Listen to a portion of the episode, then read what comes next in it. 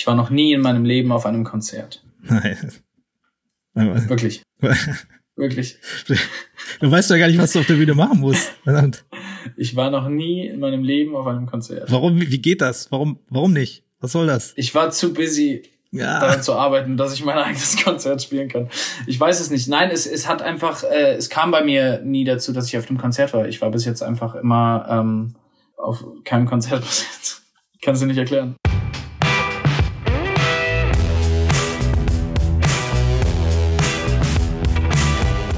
Headliner Talk, der Interview-Podcast von Eventims Headliner Magazin.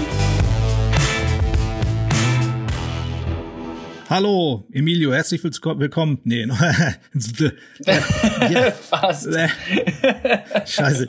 Ich müsste, ich musste eigentlich so ein äh, Sprachtraining erstmal machen. So, Ma- machst du das als äh, Musiker, wenn du auf die Bühne gehst, musst du auch erstmal so äh, äh, machen oder? Äh, ich habe ja leider, leider dank Corona nicht die Möglichkeit gehabt, dieses Jahr auf die Bühne zu gehen oder das erste Mal auf die Bühne zu gehen mit meiner Musik. Deswegen, ähm, aber ja, es gibt gewisse Übungen, die man vorher auf jeden Fall schon macht. Okay, werde ich das nächste Mal tun. Ich hoffe, jetzt klappt's. Hallo Emilio, herzlich willkommen zum Headliner Talk. So, Hallo, Ben, vielen, vielen Dank.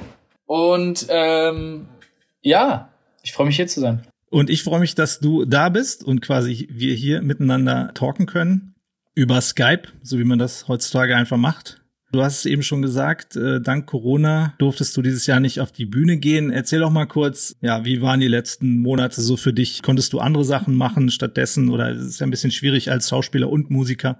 Mm, Also was Film anging, war tatsächlich viel Ruhe, weil man einfach nicht drehen konnte. Ne? Da war, da war alles vorbei. Aber ähm, was die Musik angeht, war einfach wahnsinnig viel zu tun. Wir waren mitten in der in der VÖ-Planung vom Album und dann stehst du da auf einmal, musst irgendwie sechs Musikvideos drehen und weißt halt nicht wann und wie und äh, bist du im Ungewissen. Das heißt also irgendwie, es war immer noch, es war quasi genauso viel zu tun, nur halb so viele Möglichkeiten, diese Sachen zu erledigen ähm, oder umzusetzen. Das heißt, es war eine sehr, sehr, sehr kreative, produktive Zeit und gar nicht so dieses, okay, man sitzt jetzt rum und weiß nicht, was man machen soll. Ja, zum Glück. Also es gibt bestimmt auch welche, die dann in so ein, keine Ahnung, in so ein Loch gefallen sind, Tour abgesagt und dann hast du auf einmal nichts zu tun oder musst irgendwie umplanen und dann, ähm, ja, hängst du da. Auf jeden Fall. Nee, also ich bin auch grundsätzlich eher der, der Workaholiker, der, der gerne arbeitet, als derjenige, der nichts zu tun hat. Ja, das klingt auch so ein bisschen alles, äh, wenn man sich so durch deine bisherige Biografie äh, liest, da, da denkt man ja auch so, meine Güte, was ist der Typ denn eigentlich nicht? Also bist du beides einfach, Schauspieler, Musiker, so ist, ist Recording im Studio oder Action am Set, ist das irgendwie beides für dich? Voll, absolut. Also ich meine, mit Film habe ich am Ende des Tages gestartet. Ich mache das, seit ich acht Jahre alt bin. Mittlerweile darf ich das meinen Beruf nennen. Ähm, und dafür bin ich sehr, sehr dankbar. Und auch Musik war schon immer ein Teil von meinem Leben. Also ich habe seit ich mit elf, zwölf Jahren angefangen, Klavier zu spielen, Gitarre zu spielen, Schlagzeug zu spielen, war in der Schulband, habe sehr, sehr viel Musik einfach gemacht, sehr, sehr viel musiziert und kam dann irgendwann mit 18 auf den Gedanken, sag mal, warum mache ich denn nicht eigentlich meine eigene Musik? Und so kam das dann. Und dann kam das eine zum anderen und äh, man hat sich entschieden, okay, lass mal ein Album schreiben. Ich fühle das gerade, das macht irgendwie Sinn. Und vier Jahre später, jetzt 2020, haben wir ein Album. Ein Album, auf das ich wirklich sehr, sehr stolz bin und das sehr, sehr viel von mir erzählt, wo ich die Hose sehr weit runterlasse. Wobei es, glaube ich, ab einem bestimmten Punkt, wenn man die Hose runterlässt, auch egal ist, weil dann ist sie halt eh unten. Aber Interessant ist, es ist eh nur die ersten 20 Ja. Prozent. Oder kommt drauf an. Ja. Kommt drauf an. Oh ey, kommt doch an, kann auch noch weiter länger. Nee, alles gut. Ähm, aber ja, ich glaube, du, du weißt, was ich meine. Genau. Und ähm, ja, alles ein bisschen aufregend und irgendwie auch total äh, zwischen Tür und Angel. Ich fange in zwei Wochen an zu drehen. Äh, ich drehe jetzt einen Kinofilm, ähm, der auch schon viel früher hätte gedreht werden sollen. Im März sollten wir anfangen, aber wegen Corona konnten wir nicht. Und jetzt drehe ich, während das Album rauskommt. Das heißt, wir müssen jetzt in den nächsten 20 Tagen alles Mögliche vorproduzieren, damit wir Sachen haben, die wir posten können und äh, ähm, die einfach passieren können, während ich drehe. Ja, also irgendwie jetzt kommt so alles auf einmal. Nochmal kurz zu dem Hose runterlassen zurück. Also nicht wegen des schönen Bildes, sondern weil das ja irgendwie Ja. wirklich, ein, ein krasser Unterschied ist zur, zur Schauspielerei. Ne? Da musst du einfach dich in eine andere Figur reinversetzen und vielleicht irgendwie mit deinen Gefühlen so ein bisschen arbeiten und so, aber so wirklich dann äh, so, so einen Seelenstrip hinzulegen wie bei Musik. Ich meine, es gibt auch Leute oder Musiker, bei denen ist das vielleicht gar nicht so. Die singen einfach über irgendwas und halten trotzdem so eine Barriere auf. Aber du hast gleich gesagt, okay, ich will dann auch einfach über mich erzählen in meiner Musik. Also es gibt im Film definitiv auch Situationen, wo man die Hose runterlassen muss, im wahrsten Sinne des Wortes. Aber äh, nee, klar, ich merke das bei mir selbst. Warum höre ich Musik? Und ich höre Musik, weil weil ich mir gerne Geschichten erzählen lasse oder weil ich mir gerne anhören möchte, was derjenige mir zu sagen hat. Alles andere ist für mich nur Unterhaltung. Und das ist das, was für mich wirklich, was mich berührt, ist, ist, ist am Ende das, was, was irgendwie zählt oder was dann auch hängen bleibt. Und für mich war es total wichtig, dass gerade als Schauspieler, der jetzt Musik machen möchte, wie man das so schön sagt, ähm, dass es eine wertige Platte wird, auf der ich was zu erzählen habe. Und ich habe was zu erzählen. Ich habe ein Leben und ich habe Erfahrungen und ich habe emotionale zwischenmenschliche Beziehungen, wo ich was erlebt habe und wo ich drüber sprechen kann. Und es war nie mein Gedanke zu sagen, okay, wir machen jetzt hier, lass uns das Wort äh, Polaroid nehmen, das klingt geil und jetzt lass uns mal daraus irgendwie einen Hit machen. Das war irgendwie nie der, der Gedanke. Und deswegen war relativ schnell klar, dass es einfach Geschichten sein müssen, die was mit mir persönlich zu tun haben. Es gibt keinen einzigen Song, zu dem es nicht eine eins zu eins Geschichte aus meinem Leben gibt, die ich dir dazu erzählen kann. Vielleicht können wir das hier so ein paar Nummern schon mal so ein bisschen, ein bisschen durchcruisen. Ähm, ja, let's do it. Zum Beispiel Find ich dich. So, das ist der aktuell neueste, würde ich sagen. Genau. Ähm, da sagst, äh, sagst du ja irgendwann, da finde ich dich. Äh, da frage ich mich, ist dieses, also dieses aktive Suchen, man sagt ja immer so, ey, wenn du, wenn du suchst, so, dann klappt's eh nicht, ne? Aber so, Voll. so dieses, ist eigentlich eher so ein gefunden werden oder ist das, bist du noch der aktive Sucher? Nee, tatsächlich nicht mehr. Also es gab schon eine Zeit, in der man aktiv auch gesucht hat, aber irgendwann lässt man davon los. Also ich finde, wenn man seinen Seelenpartner noch nicht gefunden hat, dann ist es schon ein Thema, was einen mindestens einmal am Tag in den Kopf schießt. Dass man, wo auch immer man da gerade ist oder was man gerade macht, denkt, ah, oh, das wäre schon schön, wenn jetzt noch jemand dabei wäre. Und, und Finde ich dich ist im Großen und Ganzen, Finde ich dich ist ein, ist ein Song für meine Frau, die ich einfach jetzt noch nicht hab.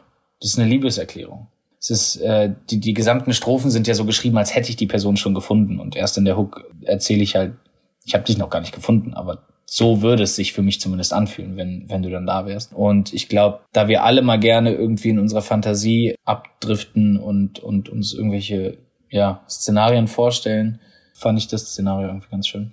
Es klingt ja alles sehr romantisch, quasi ein Liebeserklärung an die noch nicht gefundene Person. So, bist du so ein kleiner Romantiker? Schon, ab einem gewissen Punkt, ab einem gewissen Punkt, wo ich merke, okay, ich glaube, da ist was, äh, bin ich tatsächlich schon sehr romantisch, glaube ich. Aber ich bin auch genauso, ja, sachlich und rational. Das war überhaupt nicht deine Frage, aber ich habe es einfach trotzdem jetzt gesagt. Nee, ist aber nett, dass du, äh, dass, dass du die Hose runterlässt. Ja, gerne. In dem Making-of-Video zu dem ähm, Find ich dich, zu dem Musikvideo, da ähm, sieht man dich, wie du irgendwie so an dem Entstehungsprozess beteiligt bist, da bist du ja auch schon sehr, da bist du fast schon äh, selber so eine Art Regisseur irgendwie. Das, da kommt wahrscheinlich der Schauspieler dann irgendwie mit seinen Erfahrungen durch so. Wäre das eine Option, so äh, Karriere, dritte Karriere auch noch Regisseur so zu werden? Auf jeden Fall. Also finde ich, dich habe ich selbst Regie geführt und auch das gesamte Konzept ist von mir genauso wie bei Alle Zeit der Welt und Hast du Zeit? Und es ist natürlich mega, das in, in seinen eigenen Musikvideos so ein bisschen, ja, auszuprobieren, weil man da halt nicht gleich von einem Langfilm spricht, da aber trotzdem die Arbeit total Spaß macht. Gerade für sein eigenes Musikvideo ist nochmal was anderes als jetzt irgendein Film. Aber Regie steht bei mir auf jeden Fall ganz oben mit auf der Liste. Wird auch passieren. Du hast gerade von sechs Videos tatsächlich gesprochen, die drei? Achso, ich dachte jetzt sechs. Drei. Ich habe bei Hast du Zeit, ich habe bei Alle Zeit der Welt und bei Finde ich dich habe ich Regie geführt. Nee, du, nee, du hast, glaube ich, vor, vor ein paar Minuten hast du gesagt, du musstest sechs äh, Videos drehen. Also ah, vielleicht jetzt okay, so insgesamt da Musikvideos. Alright. Du bist wieder im März, ich verstehe. Äh. ja, genau, okay, ja, in, in dieser Zeit. Aber das sind ja trotzdem für irgendwie, keine Ahnung, äh, fünf Monate sind das schon ganz schön viele. Tatsächlich. Wir haben halt Sage. Sage kam als erstes. Dann kam Raus. Dann kam Roter Sand. Dann kam Find ich dich. Und jetzt kommen noch zwei. Ah, okay. Und davon müssen wir eins noch drehen. Das eine ist schon im Kasten. Uh, und das eine ist sehr, oh, ich liebe es. Es kommt diesen Monat noch. Sehr, sehr. Ich weiß gar nicht, ob ich das sagen darf, aber ich habe es jetzt einfach gesagt. Also. Sonst schneide ich es raus, auch kein Problem. Nö, lass einfach drin. Ist doch schön. Kleines, ein kleine, ein kleines, äh, wie sagt man? Ein Hinweis. Da kann ich schreiben, ey, bei uns hat er was verraten, das noch ja, keiner Spoiler, auf der Welt weiß. Das, das weiß noch keiner. Ja, es kommen jetzt noch zwei Musikvideos und dann das Album. Du hast gerade schon Roter Sand erwähnt, das ist ja auch wirklich ein klasse Song, in dem thematisierst du die Flucht deiner Mutter aus Marokko. Genau. Die damals einen beschwerlichen Weg auf sich genommen hat, um in, in Freiheit leben zu können. Hat dich ihre Geschichte irgendwie auch inspiriert, so dieser zielbewusste Mensch zu werden, der wirklich seine Träume dann auch einfach in die Tat umsetzt? Ich glaube schon, dass die, dass die Energie, mit der meine Mutter gelebt hat, definitiv auch in mir drin ist. Und es macht für mich auch total Sinn. Ich bin einfach so aufgewachsen, dass ich, dass ich alles machen kann und dass ich alles schaffen kann und erreichen kann, wenn ich, wenn ich will und bereit bin, die Arbeit und ähm, den Fleiß da reinzustecken. Und das von einer Frau, die aus einem äh, ja, dritte Weltkontinent kommt, wo das Wort Emanzipation ein Fremdwort ist und wo alle ähm, ja, Aussichten auf eine bessere Zukunft eigentlich ja gar nicht existieren dann schaffe ich das ja auch. Das ist so, das ist so der Gedanke, der immer da ist. Nächstes Thema, beziehungsweise noch daran anknüpfend, ähm, weil du sagst Emanzipation und so und deine Mutter ist ja offensichtlich eine starke Frau. Und da würde ich kurz den Sprung zu Warrior Nun ziehen, äh, machen. Yes. So, weil da sind ja auch viele, ich sag mal, starke Frauenrollen vertreten in der Netflix-Serie, die man seit kurzem sehen kann, die ich ehrlich gesagt noch nicht gesehen habe. Aber ich habe auch eine, eine, äh, gute Erklärung dafür. Ich habe bis gestern Abend habe ich äh, die dritte Staffel Dark geguckt und bin jetzt erst okay, wieder open für Neues sozusagen. Also falls ich auch ein bisschen derangiert wirke und so, das hat alles mit Dark zu tun, weil ich das einfach immer noch verarbeite. Solange es um Louis Hofmann geht, äh, gebe ich gerne ab. ähm, nee, äh, was war jetzt die Frage? Ja, oh, genau, die war noch gar nicht da, die Frage. starke Frauenfiguren in äh, Warrior Nun. So, erzähl doch mal äh, vielleicht kurz so, dass du in dieser internationalen Produktion mitspielst, ist ja schon irgendwie so der Next Step einfach für einen für äh, Schauspieler aus Deutschland so. Voll, voll. Also, aber lustigerweise und da habe ich dann auch wirklich das Gefühl gehabt zum ersten Mal, wo ich dachte, okay, alles klar, was ich hier mache, ist genau richtig und ich gehöre genau hier hin die Freude war groß, die Aufregung war klein und, und auch der erste Drehtag ähm, war sehr normal und sehr professionell und einfach, alright, I got this. Und es hat alles Sinn gemacht. Und da habe ich so das erste Mal gemerkt, okay, krass, das passt schon alles. Das macht schon alles Sinn. Und mal gucken, wie es noch weitergeht. Jetzt haben wir noch eine zweite Netflix-Serie, die, die äh, droppt, ähm, Tribes of Europa. Ich weiß noch gar nicht, wann die droppt. Und ich glaube, ich dürfte das auch gar nicht sagen, wenn ich es wüsste. Aber ähm, da bin ich persönlich noch ein bisschen mehr involviert und da bin ich persönlich auch noch mal an, an andere Extreme gegangen als jetzt bei Warrior Nun. Und ähm, da freue ich mich auch schon sehr drauf. Extreme so körperlicher Art oder? Sowohl als auch körperlich als auch, auch vom Spiel her. Also während ich bei Warrior Nun einfach nur ja so ein Leader spiele, der blöd gesagt gut aussehen soll und da die Hauptrolle so ein bisschen durch die Stadt führt, bei Tribes geht's halt so richtig, da wird's richtig dreckig. Ich darf leider nicht mehr verraten. Ja, ich habe schon nur so den grob irgendwie spielt in Europa, ja, in, in ungefähr 50 Jahren oder so.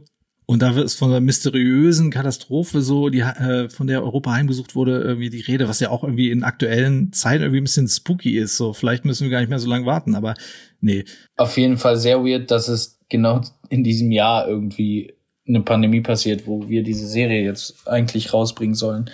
Ja, es ist ein postapokalyptisches Drama. Es spielt im Jahr 2074 und ähm, es geht so ein bisschen darum, dass es ein Massensterben gab und deswegen in Europa nur noch eine bestimmte Anzahl von Menschen leben und die kämpfen ein bisschen um die Herrschaft von, von Europa.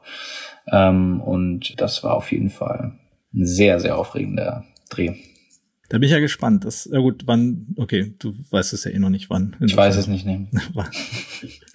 Warten wir es ab. Gucken wir erstmal äh, einfach äh, Warrior an. Das ist ja auch so ein bisschen, hast du so eine Affinität zu so Fantasy-Themen auch? Oder bist Schon. du einfach, sagst du einfach, ey, komm, ich mache einfach alles in dem Sinne, weil ich einfach auch irgendwie so vielseitig, vielseitiger Typ bin? Nee, ich habe schon eine Affinität zu, zu Fantasy und, und Sci-Fi schon immer gehabt. Ähm ja.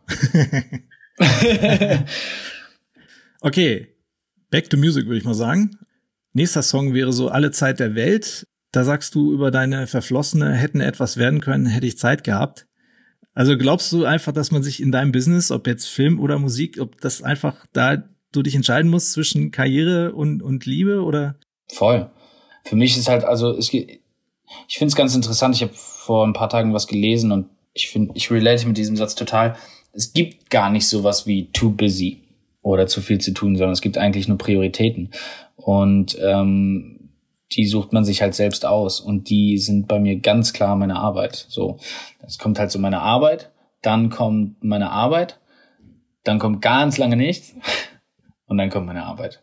Und dann erst kommen andere Sachen. Mhm. Ähm, das liegt aber einfach daran, dass man, weißt du, wenn man, wenn man was wirklich mit, mit Herz macht und wirklich dann Plan hat und was vorhat, dann muss man gewisse Opfer bringen und einfach sagen, okay, pass auf, ich ziehe das Ding jetzt hier durch. Das ist wie ein Marathon und den laufe ich jetzt erstmal zu Ende und danach kann ich mich hinsetzen und in Ruhe meine Limo trinken. Aber jetzt laufe ich erstmal. Und dann ist es einfach super schwierig, jemanden kennenzulernen oder überhaupt einer, einer Beziehung oder einem anderen Menschen die Zeit zu geben, die er eigentlich wert ist oder verdient hätte. Ähm, deswegen würde ich definitiv sagen, dass es das sehr viel schwerer macht. Ist halt nur die Frage, wann, wann der, der Marathon dann zu Ende ist, ne, und man die Limo trinkt, so. Korrekt. Nicht, dass man den Ausstieg verpasst oder so. Ach, ich glaube, es gibt keinen Ausstieg. Ich glaube, der Weg ist so ein bisschen auch das Ziel. Ich hatte das neulich auch schon gesagt mir geht's, ich klar, ich habe so meine Ziele und und Sachen, die ich vorhab, aber ich merke immer mehr, dass es der Prozess, der passiert, ins Studio zu gehen, Filme zu drehen, äh, dahin zu gehen, dahin zu gehen, zu dem Termin, das ist das, was ich mag. Und deswegen ist das irgendwie, ja, der Weg ist das Ziel, macht da einfach sehr viel Sinn. Naja gut, ich meine, man braucht ja auch eine, ich sag mal, Aufgabe im Leben, anders als, also zusätzlich dazu, dass man einfach nur jemanden lieben soll oder so, ne? Also.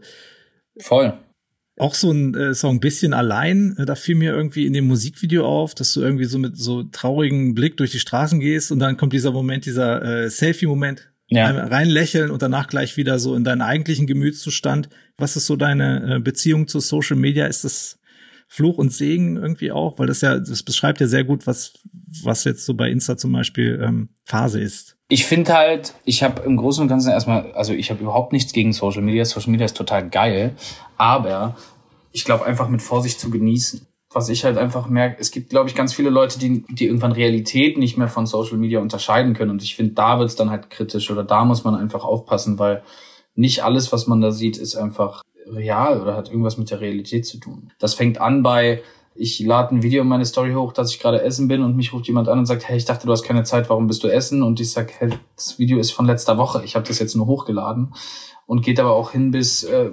keine Ahnung, man, man schreibt in einem WhatsApp-Chat und schickt da irgendwie 15.000 lachende Smileys rein, guckt aber monoton auf den Bildschirm.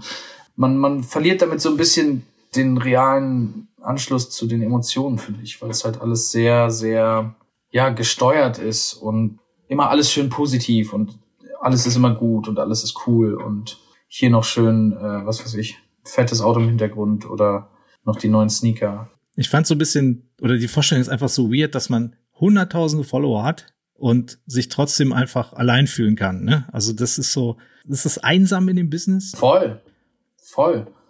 Aber es ist doch, also ich weiß jetzt nicht, wie es, wie es bei anderen Leuten ist, aber man ist doch grundsätzlich einsam. Ich weiß ja nicht, wie es bei anderen ist, aber ich führe jeden Tag bestimmt 15.000 Selbstgespräche in meinem Kopf drinne und die bekommt keiner mit. Die habe ich nur mit mir alleine. Und da bin ich mit mir allein. Und keiner kommt, kann in meinen Kopf reingucken. Und niemand, der, auch wenn er mir seit fünf Jahren jetzt auf Instagram folgt, weiß, wer ich bin. So. Das ist einfach eine Illusion. Das stimmt einfach nicht. Jedenfalls finde ich schon, dass man sich alleine fühlen kann. Weil, ich meine, klar, das sind jetzt diese Follower, aber das ist nur eine Zahl und das sind Leute, die irgendwo in was weiß ich wo, in welcher Stadt bei sich zu Hause sitzen und da mit einem äh, Tipp auf ihren ähm, Touchscreen mir ein Like da lassen. Aber das sind doch, das sind doch keine Menschen, die ich kenne oder die irgendwie neben mir sitzen oder die, ja, ich habe so meinen Kreis an, an, an Leute, mit denen ich Zeit verbringe. Und das geht nicht über, über Social Media jetzt. Na gut, aber ich meine, es sind ja auch Leute, die das, was du machst, irgendwie denen das etwas gibt in ihrem Leben. Insofern ist da natürlich auch eine gewisse Verantwortung äh, in dem Sinne. Voll. Aber eine Verantwortung ist ja, also eine Verantwortung heißt ja nicht, dass es, dass ich deswegen, dass das jetzt irgendwie meine, dass das jetzt Leute sind, die mich nicht alleine fühlen lassen. Oh Gott was du hier für ein Thema aufmachst. Hey, wir, wir, müssen noch einen Psychologen einladen und, und daraus einen großen Talk machen. Ich finde das Thema relativ kompliziert. Aber sagen wir es einfach mal so. Ich meine, klar ist es ein Geschenk, Leute berühren zu können und dass Leute davon berührt sind und dass jemand auf der Straße, ein wildfremder Mensch zu mir kommt und sagt, hey, können wir ein Foto machen? Das ist einfach, das ist geil. Ja, cool. Ich habe da jemanden so beeindruckt oder so berührt, dass er mit einem eigentlich fremden Mensch gerne ein Foto machen möchte. Das ist doch, das ist ja schon mal was Schönes. Aber ähm, trotzdem gibt's ja auch einen privaten Mensch hinter diesem ganzen, ja, Blitzgewitter. Der fühlt sich dann manchmal einfach ein bisschen allein. Du bist dauernd unterwegs, lebst fast nur aus dem Koffer, lernst andauernd tausende von Menschen kennen, die du dann aber wieder in einem Monat einfach nicht mehr siehst. Also allein bei einem Filmdreh, ein Team von 200 Leuten, mit denen du für zwei Monate auf engstem Raum ganz viel Zeit verbringst, sehr, sehr intensiv. Und danach gehst du einfach wieder nach Hause und all diese Leute sind wieder weg. Und du bist wieder auf dich allein gestellt, so ein bisschen. Und dann sehnt man sich einfach ein bisschen nach was, was bleibt man hat das neueste iPhone und in neun Monaten kommt aber schon wieder das Neue raus. Und wenn du dann das Neue nicht hast, dann bist du schon wieder out, weil das Neue ist halt das Neue. Das ist halt viel geiler, weil das hat jetzt noch eine Kamera mehr. Jetzt hat es nämlich 17 Kameras hinten. Da sehnt man sich einfach nach Sachen, die bleiben. Und Sachen, die bleiben, sind für mich einfach Freunde, Familie. Das sind Sachen, die bleiben. Und ähm, das ist dann schwer, da neue dazu zu bekommen, wenn man halt die ganze Zeit unterwegs ist. Ja, das glaube ich. Ich meine, ist ja jetzt nicht anders. Wir haben, reden jetzt hier eine Dreiviertelstunde so. Wir werden uns wahrscheinlich auch nie wiedersehen oder vielleicht zum nächsten Album nochmal irgendwie. Ja. So, das sind halt so kurze Begegnungen, in denen man dann irgendwie natürlich möglichst tief irgendwie äh, miteinander reden will oder eben meine Intention ist es, möglichst äh, viel aus dir herauszubekommen, so was man ja. nicht weiß oder so, aber ist auch nichts, was bleibt. Leider. Also bei mir natürlich schon. Also ich will mich immer daran erinnern, nein, weiß ich nicht. Ich auch. Erinnere ich mich an jedes meiner Interviews? Nee. Ich erinnere mich auf jeden Fall nicht an alle meine Interviews. Obwohl mittlerweile, naja, nee. Nee. nee, leider nicht. Nicht an alle. Lass uns doch vielleicht zum Ende nochmal den Bogen yes. schlagen Richtung Live-Musik. So, das ist ja das, was auch bei uns so hauptsächlich das Ding ist. Was, was bedeutet dir das? Du hast gesagt, okay, du hast selber auf der Bühne noch nicht die große, nee, du hast noch keine komplette Tour gespielt, ne? Wir standen zwei Tage vor, wir waren schon in den Generalproben. Es war so, übermorgen findet, geht's los. Und dann kam Corona. Und was hast du da gesagt? So, ja, Gott sei Dank, so, weil du so nervös warst, oder? Nee, gar nicht. Ich war total, ich war, es war total schade, aber ich bin halt grundsätzlich ein Mensch, der, wenn was nicht kommt, dann ist es halt so. Also ich hänge mich da nicht lange drauf auf und bin dann so, oh nein, wie traurig, wie schade, sondern bin dann so, okay, ist halt jetzt so. Ich kann es nicht ändern. Weiter geht's. Es war schon sehr, sehr schade, aber ich kann es kaum kaum erwarten, einfach auf die Bühne zu gehen. Ich kann es kaum erwarten, zu performen. Ich kann es kaum erwarten, die Leute mitsingen zu sehen. Ich kann es kaum erwarten, meine Musik, die ich geschrieben habe, live vor Leuten zu performen, die diese Musik gerne hören und zu sehen in ihren Augen, was es mit ihnen macht. Ja, ich freue mich einfach, wenn es dann endlich mal losgehen darf. Was ist so deine eigene? Also bist du auch äh, Konzertgänger, ähm, der irgendwie? Ich war noch nie in meinem Leben auf einem Konzert. Nein. Wirklich. Wirklich. Du weißt ja gar nicht, was du auf der Bühne machen musst. Verdammt. Ich war noch nie in meinem Leben auf einem Konzert. Warum, wie geht das? Warum, warum nicht? Was soll das? Ich war zu busy, ja. daran zu arbeiten, dass ich mein eigenes Konzert spielen kann. Ich weiß es nicht. Nein, es, es hat einfach, äh, es kam bei mir nie dazu, dass ich auf dem Konzert war. Ich war bis jetzt einfach immer ähm, auf keinem Konzert bis jetzt. Ich kann es dir nicht erklären. Da bin ich ja froh, dass ich diese ganzen Fragen erst äh, zum Schluss stelle. Irgendwie normalerweise ja. habe ich hier so einen Katalog an Fragen. Ey, dein geilstes Konzert, das, was sind das für Gefühle? Ähm, nee, gab's noch nicht. Ich war einmal auf einem Konzert von Larry, weil das ist eine sehr gute Freundin von mir. Es war sehr, sehr schön. Aber ich war noch nie bewusst so, hey, ich hole mir jetzt ein Ticket für Justin Timberlake und fahre dahin und guck mir das an. Habe ich noch nie gemacht. Ist ja voll funny eigentlich, dass, dass du da quasi ohne Referenz irgendwie auch selber auf die Bühne gehst. Es kommt ja aus mir raus. Ich will mich ja auch nicht, ich will mir ja nichts bei anderen Leuten abgucken. Ich will ja eher mein Ding machen. Aber ich fand die Vorstellung irgendwie ganz geil zu sagen, das erste Konzert, auf dem ich war, war mein eigenes. Ach, das stimmt, das ist nur eine, das erzählst du doch nur hier. Irgendwie wahrscheinlich. Bin ich jeden Tag in Konzerten und schreibe mir alles auf. Nee, tatsächlich, tatsächlich nicht, nee. Da musst du ja immer noch auf dein erstes Live-Konzert weiterhin warten. Das ist ja doppelt äh, tragisch dann. Ich glaube, ich hoffe, dass wir spielen können diesen Winter. Du bist dann auch da, oder? Ja, natürlich. Also ja, klar. ich bin ja eigentlich jede Woche auf einem Konzert. Ach, siehst du? Du bist so, siehst du, du kennst dich richtig aus mit Konzerten. Das heißt, du kannst dann auf mein Konzert kommen und dann kannst du mir sagen, wie du das Konzert fandest. Und dann kann ich dir sagen, warum das alles komplett falsch war. ja, was ich da falsch gemacht habe. Also muss ich erstmal dem Publikum zuwenden, ne? Das ist, äh, obwohl gibt's auch, habe ich Ach auch schon so. erlebt. Nee, habe ich auch schon erlebt. Wirklich Bands, die, wo, also das war, das war unmöglich. Komplettes Konzert einfach mit dem Rücken zur Wand gespielt. Gut, das war jetzt keine Was? Riesengroßen Bands, aber vielleicht auch genau aus dem Grund. Nee, da, ich war, also Richtung Publikum. Schreibe ich mir auf jeden Fall auf. Erstes Konzert. Freundlich mit den Leuten kommunizieren, sie zum Mitmachen. Welche Leute? Ach so, ja, Ach, gut. da kommen Leute. Aha. Da, ah, okay. Da muss ich nochmal drüber nachdenken. Das war mir nicht, das war mir nicht bewusst. Singst du eigentlich unter der Dusche? Ich singe unter der Dusche. Ja, Das ich singe überall. so eine leicht übergriffige Frage, die ich manchmal einstreue, wenn es gerade passt. Nee, ich singe auf jeden Fall unter der Dusche. Ja, ey, komm, dann äh, erzähl doch mal, wie geht's jetzt weiter mit Emilio? Ähm, die nächsten Steps sind, du drehst gerade Die wieder? nächsten Steps sind, ich fange jetzt an zu drehen in zwei Wochen. Ähm, mein Album kommt am 18.09. raus. Und ähm, dann bin ich fertig mit Drehen irgendwann. Und dann werde ich auf jeden Fall Urlaub machen. Den hatte ich jetzt nämlich bestimmt vier Jahre nicht. Und danach schreibe ich mein zweites Album wahrscheinlich und drehe weiter.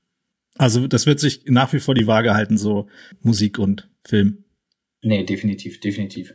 Ich meine, genau sagen kann man es nicht. Ne? Die letzten vier Jahre sind auch nicht nach Plan gelaufen, aber ähm, es wird immer noch beides einfach Teil bleiben. Da ist ja immer die ganze Frage, wenn du dich entscheiden müsstest für eins, Schauspiel Ich oder hasse die Frage. Ich eigentlich auch. Ich habe sie auch nicht gestellt. Ich sage ja nur, dass es diese Frage gibt. Ich weiß, ich weiß, ich weiß, ich weiß. Ich meine, also ich, ich wollte dir quasi zustimmen, dass es eine ganz, ganz komische Frage ist. Deswegen stellen wir sie auch einfach nicht. Ja. Hast du, willst du, willst du noch irgendwas wissen? Wie lange haben wir denn? Guck mal, 34 Minuten habe ich auf meiner Sprachnotiz. Ja, aber wir haben ein bisschen Delay, deswegen, äh, nee, ist alles gut. Äh, wir haben, äh, glaube ich, über das Album auf jeden Fall sehr viel ähm, gesprochen. Ja, ist ja auch dein erstes, so viele Premieren dann irgendwie jetzt, ne? Voll. Ja, dieses Jahr auf jeden Fall. Erste internationale Serie, erstes Album. Läuft bei Emilio. Läuft bei mir. Ja, dann hoffe ich, dass es auch weiterhin so gut läuft. Äh, Ich werde auf jeden Fall Ja, jetzt mal Dank. in die äh, Kriegernonne reinschauen. Auf Deutsch Oh klingt ja, nicht so geil. mach das. Mach das. Auf Deutsch klingt alles immer weird. Die Kriegernonne, das klingt wie so die, die Wanderhure oder so, ne? Ja, ja, genau, so klingt das tatsächlich. Nein, Warrior Nun. Okay, und dann äh, freue ich mich natürlich auf die anderen, äh, diese postapokalyptische Geschichte da. Ist bestimmt auch sehr spannend. Wirst du auf jeden Fall mitkriegen, verspreche ich dir. Alles klar. Gut. Emilio, vielen Dank Alright. für deine Zeit. Ben, vielen Dank. Wir ich wissen ja, danke die ist dir. wertvoll bei dir. Ja, nicht wertvoller als die von anderen, aber einfach äh, sehr ausge ausgebucht. Alles klar, danke, dass du hier warst. Digga, merci. Danke dir. Ciao. Ciao.